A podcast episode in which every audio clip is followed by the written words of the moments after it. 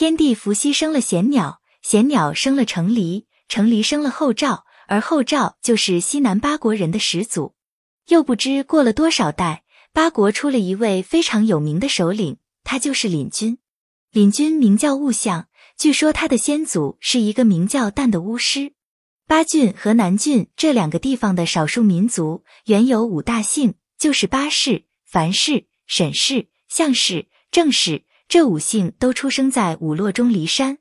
那山上有两个大洞穴，一个是红色的，一个是黑色的。巴氏这一姓出生在红色的洞穴，其余四姓则出生在黑色的洞穴。当时这五姓的人还都没有军长，他们崇拜各自信仰的鬼神，借以统帅各个氏族。由于不能够统一行事，巴氏和樊氏、沈氏、项氏、正是五姓的人都出来争夺神权和军权，他们互不相让，谁也不服谁。结果经过五姓人的商量，决定通过技能和神通比赛来选择谁是五姓的军长。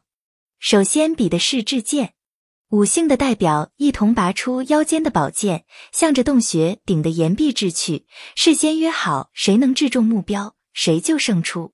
比赛的结果是，只有领军一人掷中了，大家都惊服不已。接着是做雕花的泥船，五姓的人各乘一只泥土打造的船，船上雕刻了花纹。事先约好，谁的船能够在水中浮起来，谁就是胜利者。比赛的结果是，唯独领军的船浮起来，其他四姓的船都沉没了。于是大家就举荐他做了五姓的军长。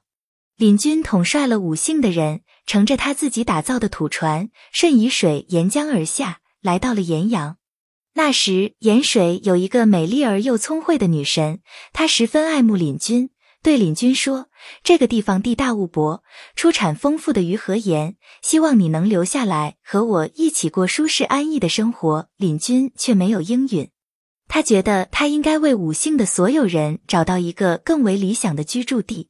盐水女神晚上常悄悄来陪伴领军共寝，一到早上就变作飞虫，和许多其他飞虫成群的在天空中飞舞，飞虫愈聚愈多。以致连太阳的光芒都给掩蔽了，弄得天昏地暗。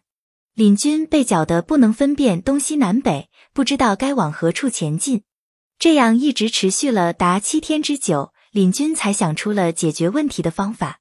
领军叫人拿了一缕青丝去送给盐水女神，并且对她说：“请你把这缕青丝佩戴在身上，这是表示我永远在你身边，与你同生共死。好好拿去吧。”盐水女神不知是计，接了这缕青丝，真的把它佩戴在身上。当盐水女神化为飞虫和其他的虫一起乱飞时，领军就站在阳石上面，照着青丝飘舞的地方一箭射去，正好射中了盐水女神。盐水女神死了，其他的飞虫见到他们的首领惨死，便惊飞四散，昏暗的天空顿时明亮开朗了。领军便又带领着大众乘上土船，顺流而下，来到宜城。宜城的石岸弯曲，水流也随着石岸弯曲，黑黝黝的，看上去就像是个大洞穴。领军看了，不禁叹息道：“我刚从洞穴中出来，现在又要进入这样一个洞穴，真是心有不甘呐。”话音未落，只见石岸一下子崩裂开来。崩了一道三丈多宽的缺口，缺口处现出一道阶梯，梯梯相连，一直通到岸上去。领军便舍舟登陆，顺着阶梯走上去。岸上有一块平整的石头，长可一丈，厚可五尺。领军就坐在这块石头上休息，拿一些竹片投在石头上，做建立城市的规划。这时候，奇迹出现了。那些投在石头上的竹片，竟紧紧地粘附在上面，好像是生了根似的。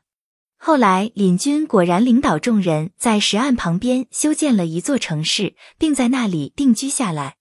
这样，领军统帅的五姓人的子孙后代就在这里生息繁衍起来。